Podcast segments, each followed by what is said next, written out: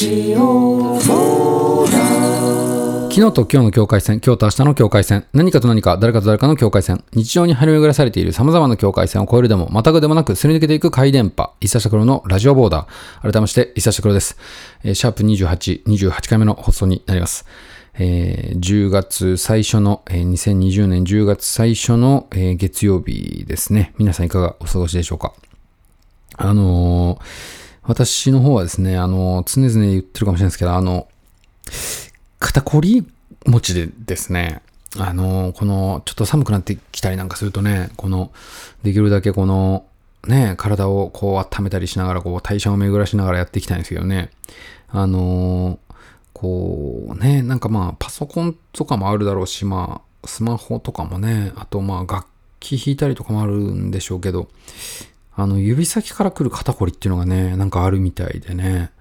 なんかちょっとこう、あそういうそ、そんなことにね、気をつけながら、この、あの、いろいろあれしてるんですけどね。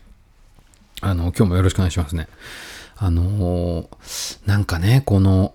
ちょっと、いつもね、話したいこと数あれどみたいなところでね、あの、テーマを絞るのが難しかったりするところがあるんですけどね、もう、それをこう、自己判断でやってるところは、まあ、ありますけどね。あの、この間ね、あの、同い年のあの友人とあの話をしていて、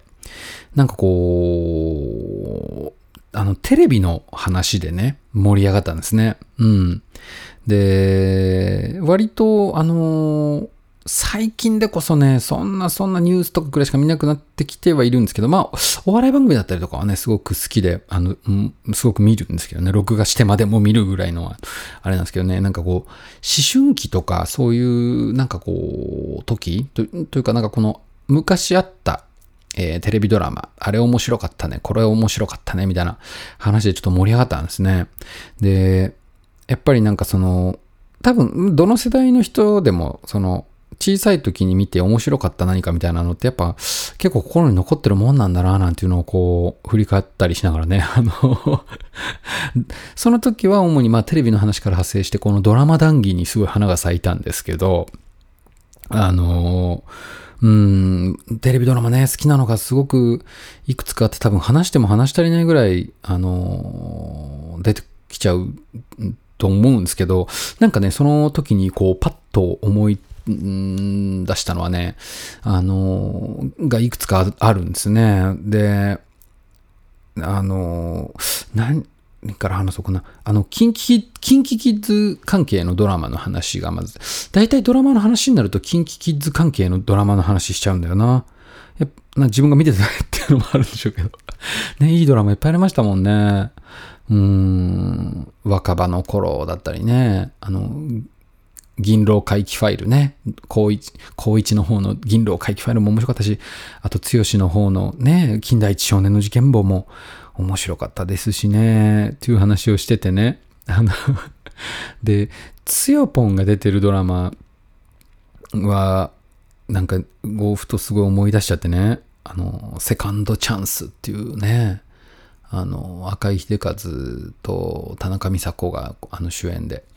とか、それ、セカンドチャンスのこと。セカンドチャンスってあれだ。主題歌が、あの、涙の数だけ強くなれるようだったと思うんですけど、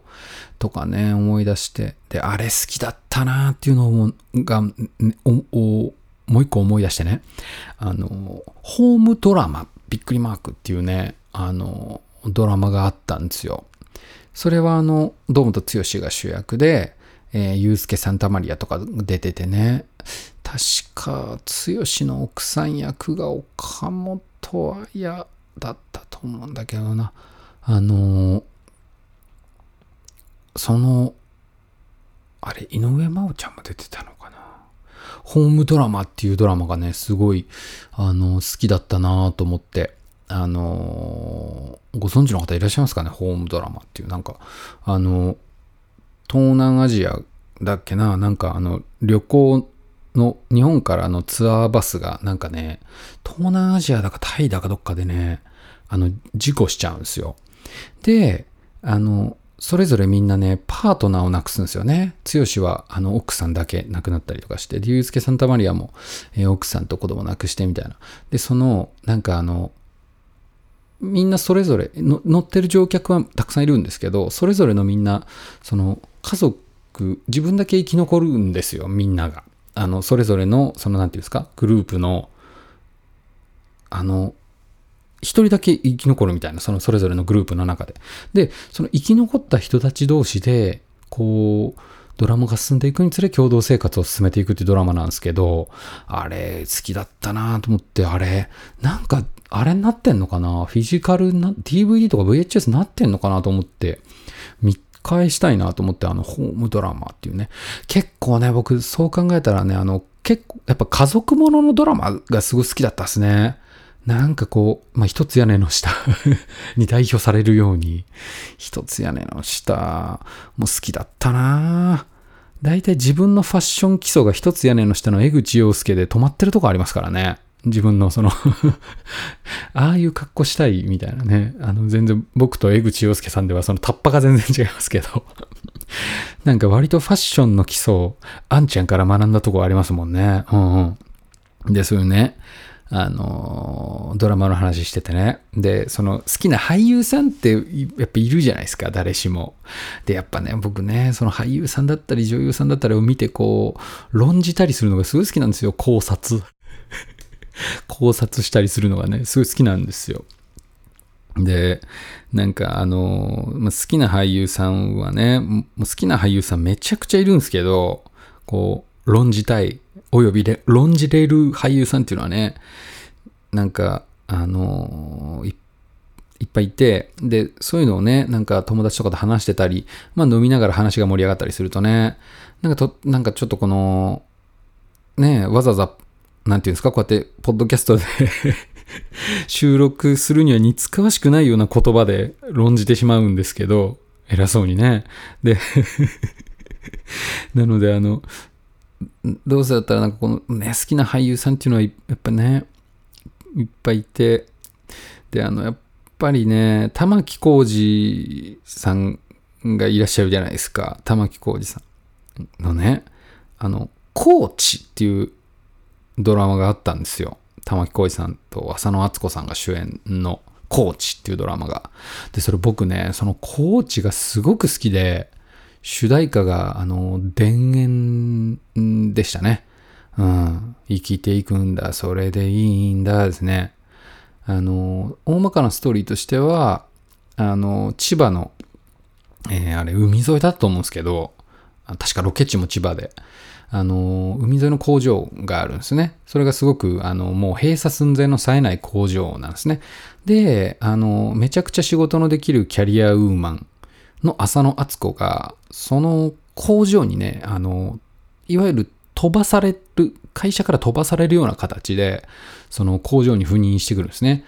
で、そこに、ま、その工場に、あの、すごいキャラクター豊かな面々がいて、そのうちの一人が玉木浩二で。で、その、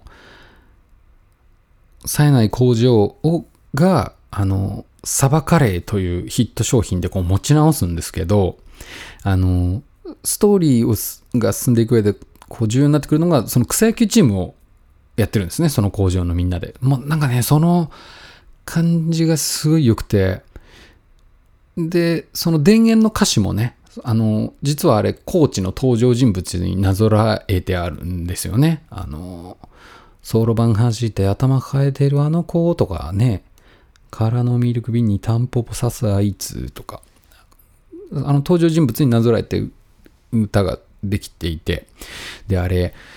コーチも好きだったなと思いながらね、で、その玉置浩二さんが俳優を一生懸命やってる時期、俳優をわりかしやられてた時期の、あの、印象がすごく強くて、俳優玉置浩二、僕玉置浩二さんすごい好きなんですけど、ももちろん歌手としても大好きなんですけど、あのー、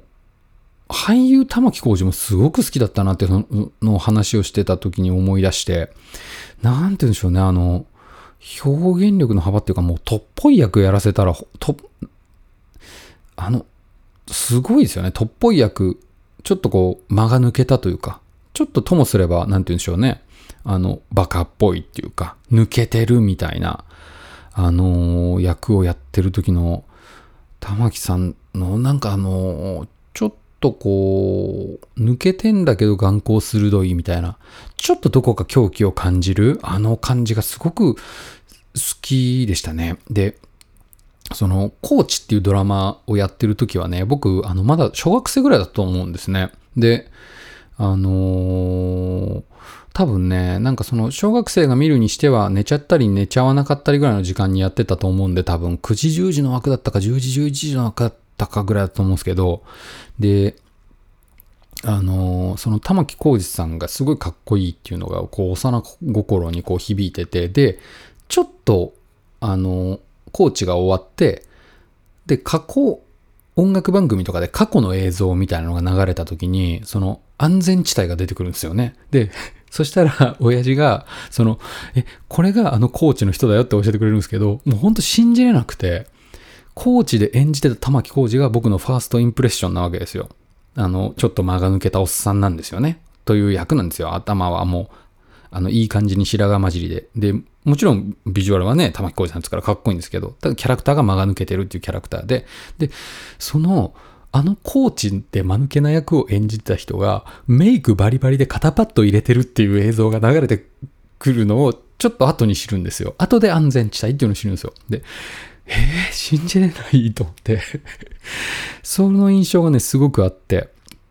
うん。で、あ、玉木、俳優玉置浩二さん、すごい好きだったなと思って。で、もう一つね、すごく玉置浩二さん関連で印象に残ってるのが、えっとね、世にも奇妙な物語で、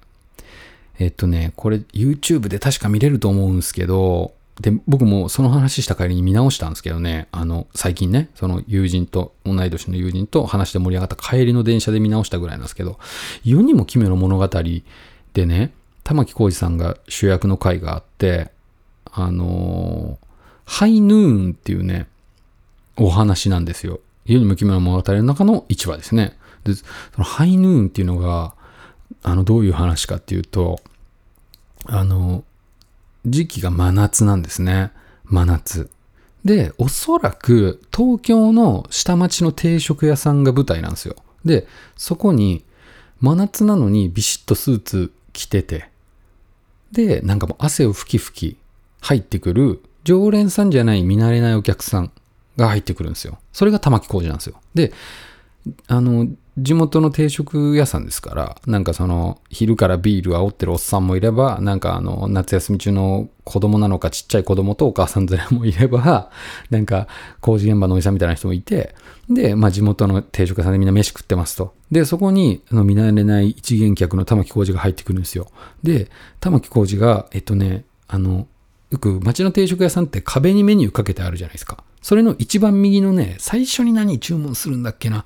なんか親子丼みたいなやつ注文するんですよ。で、それを食べ終わって、次、その札の隣を頼むんですよ。で、それ食べ終わったらまた隣を頼むんですよ。要は、その食堂にあるメニューの札の右から順に頼んで食べていくんですよ。それを顔色一つ変えず食べていくんですよ。で、そのね、真夏の暑い食堂でね、テレビでは甲子園やってるんですよ。で、あの、見慣れないお客さん来てる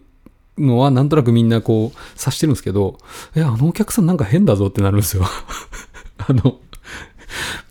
メニュー、あ、この人、みんな途中から気づくんですよ。あ、この人、この食堂のメニューを全制覇する気だって言って、それで、あの、周りの子供とか、昼からビール煽ってるおっさんとかがめっちゃ盛り上がり出すんですよ。いけいけっつって、もうちょっとだっつって。で、そしたら近所の人たちも、なんだなんだってなって、あの、なんかその、大食い大会が開催されてるぞみたいな、別に大食い大会誰も玉置浩二が一人で勝手に食ってるだけなんですけど、近所の人が集まってくるんですよ、見に。で、こう、あれね、あれいいんだよな、あれ誰だっけな、ちょっと役者の名前思い浮かばないですけど、思い出せないですけど、申し訳ない。あの、そのね、定食屋の主人が、もう途中から意地になるんですよ。あの、定食屋の主人が料理を作ってて、その奥さんが注文取りに行くけど、あの人大丈夫かねあんなに食べてみたいな奥さんを心配してるんですよ。でも、その、お、その、定食屋の主人は、その、なんていうんですか、ちょっと嬉しそうにもしてるんですよ。自分が作る料理をこんなに平らげてくれる人、久しぶりに来たから嬉しいんですよ。もう、いいんだよ。客が食べたいもん、こっちは作って出すだけだ。みたいな。ちょっと嬉しそうなんですよ。で、あの、いよいよ、もうメニューを全制覇しますと。で、最後の一品食べ終わりました。ってなったら、うわーってめちゃくちゃ盛り上がるんですよ。そしたら、一コマが空いて、もう一回、玉置浩二が、もう一回最初に頼んだメニュー頼むんすよ。また右端からスタートするっていうとこで、あの、そこでみんなが青ざめるっていうあの、お話なんですけど、ハイヌーン、あれも、思い出したな玉置浩二。でね、あの、ふと、この、おもこ思い出してよかったなっていう俳優さん、ちょっともう一人 論じたい人がいるんですけど、あの、TOKIO のね、松岡正宏さんですね。うん。TOKIO の松岡正宏さんはね、あの、俳優全盛期、ちょっと、ほんとね、しわかっ、知ってほしい。もう、あの まあ、サイコメトラーエイジだったりね。あとね、天国に一番近い男っていうね、松岡正宏さんが、あの、出てたドラマで、主役やってたドラマであるんですけど、あの、陣内孝則さんが天使役で、あのー松岡正宏、松岡さんが、その、あの、もう一回死んじゃってるけど生き返れて、でもその生き生きてる状態を続けるためには、いろんなミッションをクリアしなきゃいけないんですよ。天国に一番近い男って。もうそれがめちゃくちゃ面白くて、天国に一番近い男は確かね、あの、2まであるんですよ。いいワンクール終わってしばらくして2始まるんですよ。で、そのね、あの、俳優全盛期の松岡正宏をね、もうぜひもうね、分かってほしい。もう、あの、最近またね、あの、松岡さんがその俳優業をやられてるじゃないですか。家政婦の三田園だったり、あとあの、市市役所っていうあの漫画が原作のね、市役所っていうドラマなんかも出られてましたけどね。あの、久しぶりにあの、その松岡さんの俳優をやってる姿を見て、いやいや、お前こんなもんじゃないだろうっていう。嬉しい反面、まだまだこんなもんじゃないだろうっていう。だからね、あの、天国に一番近い男とかもメディアになってたら見たいですけどね。で、またね、主題歌が良かったんすよ。TOKIO のね、Oh Heaven っていう歌があるんですけど、あのね、確かね、両 A 面の B 面とかなんですよ。その Oh Heaven がめちゃくちゃいい曲なんですよ。で、僕もよくね、あの、あ一応8センチシングル持ってるんですけど、あの、オーヘブン多分ね、ジャニーズ関連だからネットでなんか聞けるのあんのかな？そのオーヘブンっていう、その主題歌も僕大好きで。うん、なんでね、ちょっと、コーチと、その玉置浩二さん主役のコーチと天国に一番近い男は、ちょっと見直したいなと思ったんですけどね。やっぱり、か今ない、ないですからね、そういう、なんか多分 DVD とか VHS とかであんのかな？ね、あの、渋谷のツタヤが、あの、VHS の貸し出し始めたの、すごいですよね。うん。ビデオデッキの貸し出しもやってるらしいですよ。うん。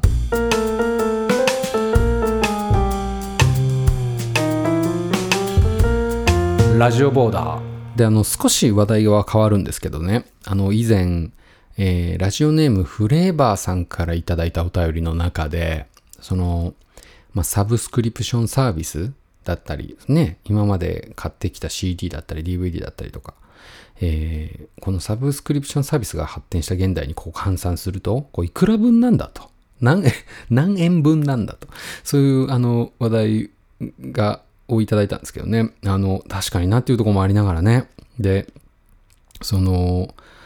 特に、なんていうんですかね、あの、映像関係の、サブスクリプションサービスで言うと、私はそのネットフリックスと、えー Amazon プライムに、入ってるんですね。その二つですね、今のところは。えで、まあね、映像メディアのコンテンツとしては YouTube がね、やっぱり YouTube がもう本当に一大コンテンツですもんね、もう。えー誰でも発信できる、もう個人でチャンネルを持てるような時代ですもんね。だからその、なんて言うんでしょうね、こう、かつてあったテレビみたいなものの、なんて言うんでしょうね、テレビってこう、やっぱり時代とともにってとこあるんですかね、やっぱりそういう娯楽っていうのはね。やっぱりこう、やいのやいの言ったりとかね、コンプラだったりなんだったん、なんだったりでこう、やっぱり、例えば、これってなんかね、諸刃の剣っていうかね、なんか SNS にしても YouTube にしてもね、個人が発信、個人、誰でも発信できるっていう時代がいいのか悪いのかっていうね、そのなんか何が正解かなんて分かんない話になっちゃいますけどね、やっぱね、誰でも発信できるがゆえに、そのね、テレビで何かあった不祥事、えー、不適切なことをね、上げ足取る人がもう、個人個人でいる、いて、そしてそれを発信する人もね、山のようにいるわけですからね。なかなかそういうことを考えると、その、やっぱ時代とともに娯楽ってあるのかななんていうことを考えたりもしますけどね。あの、テレビね。僕も、あの、最近では、その、さっきドラマの話しましたけど、最近み、躍起になって見てるドラマっていうのはね、あんまりないですね。ニュースとか、うん、ぐらいかな。あと、お笑い番組がすごく好きなので、お笑いの番組を録画してみたりとか、そういう感じですかね。うん。だから、あれですよね。結構ね、アベマ TV 僕よく見てるんですけど、あの、作業しながらつけたりとかしてて、アベマ TV がね、すごくかつてのテレビ、80年代後半、90年代前半感が今すごくあるというか、やっぱりアベマ TV のが、なんか、あの、やっちゃいけないように 言っちゃいけないようなことをもう言っちゃいけないようなこと、あとやっちゃいけないようなこと、テレビではできないようなことをすごくやってるから、今、アベマ TV をね、あの、割と、あれですね。あと、やっぱ家にテレビないっていう方も今多いですもんね。うちはね、そのテレビ一応あるんですけど、で、それで、あの、YouTube 飛ばして見れたりとか、まあその ABEMATV だったりも見れるんですね。で、Netflix も見れるし、Amazon プライムもテレビで見れるんです。で、まあ、僕あの iPhone だったり iPad だったりがあるのでね、持ってるので、それ iPad で ABEMATV こう、つけてみ、夜中見たりだとか、いう風な使い方もしてるますしね。うん。あ、うん。でもやっぱネットフリックスとかすごいですよね。だって月々いくらいくらで、あの、ねだって1000、円ぐらいですよね。あのあま僕が入ってる、なんかコースがどれだけあるかはあの知らないですけど、僕が入ってるやつはそれ、そうなんですけどね。だから、ね、だってバックトゥザフューチャーとか見たい時にいつも見れるわけですからね。ゴーストバスターズとかね。で、たまにね、なんか登録されたやつが消されちゃって見れなくなったりもしますけどね。まあまあでもそれにしてもっていうとこですよね。で、あとね、僕がよく利用する映像コンテンツのサービスで言うとですね、あの、Amazon プライムって、あの、レンタルできるんですよね。もうその場で。あの、新作、12新作だったりするやつを、あの、500円だったり、500円ぐらいかな？なんか400円500円とかでレンタルできるんですよね。あれもめちゃくちゃ便利ですよね。あと YouTube でもレンタルできますもんね。映画今ね。あの同じ容量で。あの Amazon プライムでそのピッてレンタルするっていうボタンを押したらその新作とかだったら2日間ぐらい見れるんですよね。レンタル開始、再生を開始してから48時間以内に視聴してくださいみたいな感じで。で、YouTube でも同じように、あなんか探したりすることがあるんですよ、僕。いや、めちゃくちゃ便利だなと思って。だから、アマプラとか購入もできるんですよね。データで購入もできるんですよ。で、僕、まだその購入までは行ったことないですけど、あの気になってる新作、純新作だったりをレンタルするみたいな使い方をしてるんですけど、本当便利だなと思って。なんじゃかんじゃ、今ね、もうだって、久しく、その外出して DVD を借りるたりすることがここ数年はないので、だから今新作のレンタルがいくらするのかわかんないですけど、もうだって家にいて見たいやつがこうポッポッポッとレンタルできちゃうわけですよ。すごい便利だなと思って。うん。で、アベマ TV なんか、まあアベマ TV は あの、アニメだったり、ニュースだったり、バラエティ番組だったりを、まあ、そのね、リアルタイムでテレビと同じですわね、要はね。っていうあれなんですけど、アベマ TV 無料ですからね、アプリダウンロードしたら見れるっていう。いや、すごいなと思って、本当に。で、うん、アベマ TV は熱いんですよね。あの、今 AM 感があるというか、今一番 AM 感がある 映像コンテンツな気がしますね。えー、で、あとは、えー、音声メディア関係のサブスクですよね。うん。まあ、音楽聞くのが一般的かとは思いますけど、あの、僕自身が、えー、月々お金をサブスクで払ってるのは、えー、Apple Music と、あと Spotify ですね。うん。うん。で、最近はね、もうほぼほぼ8-2で、8 Spotify に Apple Music みたいな感じなんですけど、いや、Spotify がすごいですね。Spotify の勢いと使いやすさ止まらないですね、本当に。うん。音質もね、随分、というか、すごく私はいいと思ってますね。うん。で、その Spotify でないやつを Apple Music で探したり、それでもないやつは、あの、ちょっと物で探したりもするんですけど、フィジカルでね。うん。だから、だからその Spotify もあれですもんね。あの、ダウンロードしたら無料で誰しも行けますもんね。で、僕、Spotify 最初無料で使ってたんですけど、あの広告がどうしても鬱陶しくて、あと聞きたい曲をね、ピンポイントで聞くのが制限されるんですよね。愛子のあの曲聴きたいななんつって5回ぐらいポチポチしてたら上限5回です。あとはシャッフル再生です。みたいなことになったりしてすげえ使いづらくて、それだったらと思って有料になったらすごい安いですね。Spotify もね。あれいくらだったっけな？あの、ちょっと後で調べますけど あの、だからね、そういう音楽のサブスクリプションで言うと、あの、そういう使い方をしてますね。で、これ聞いてもらってる方は多分ね、ポッドキャストアプリ、ポッドキャストのアプリか、えー、Spotify のアプリか、それか、あの URL, えー、URL 経由で、あの、聞いていただいてる方が、まあまあ、それがほぼほぼそうなのではないかとは思うんですけど、あの、この音声メディアのコンテンツもね、あのー、ポッドキャストっていうのは、まだ今一つ日本では、あの、浸透してないような感じがちょっと見受けられますけど、まあ、なんかその、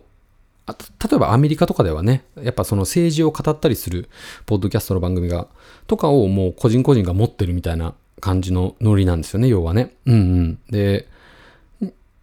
それがちょっと遅れて日本にも入ってきて、あの、ポッドキャスト、もともと、えー、種火がついたポッドキャストが、ここ近年でこう、ポッドキャスト元年と呼ばれるぐらい盛り上がってきたっていう、そういう具合なんですけどね。だからこの、なんて言うんでしょうね。このじ、まあ、2010年はたまたま、こういう、たまたまというか2010年はこういう年になってしまいましたから、やっぱ、音声メディアの、あの、コンテンツがすごく、あれですね、使ったことない人も、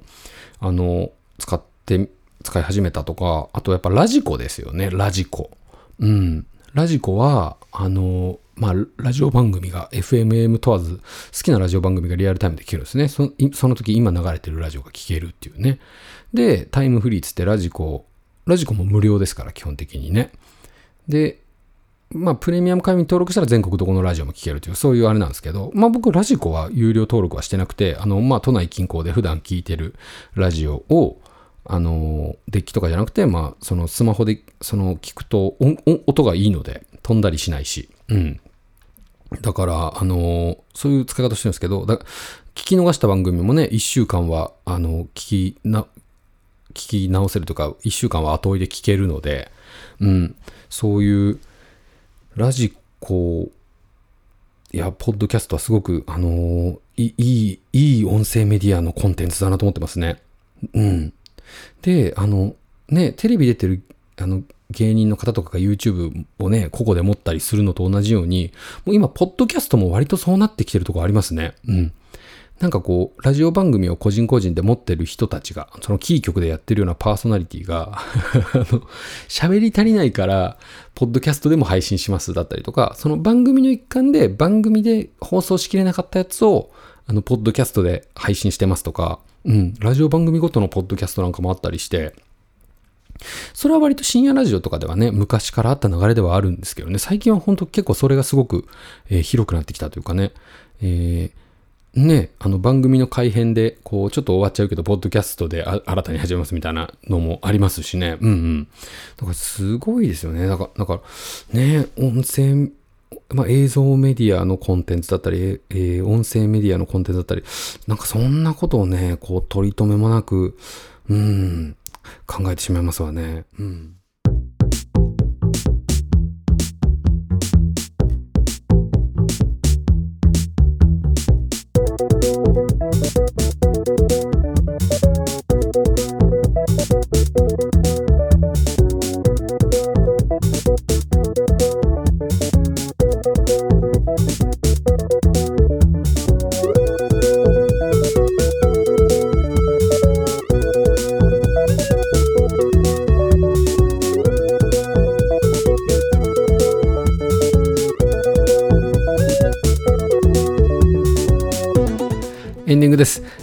日はですね、好きだったテレビドラマの話、えーそれからサブスクリプションサービス、えー映像メディアコンテンツだったり、えー音声メディアのコンテンツだったりについて、えーお話しさせてもらいました。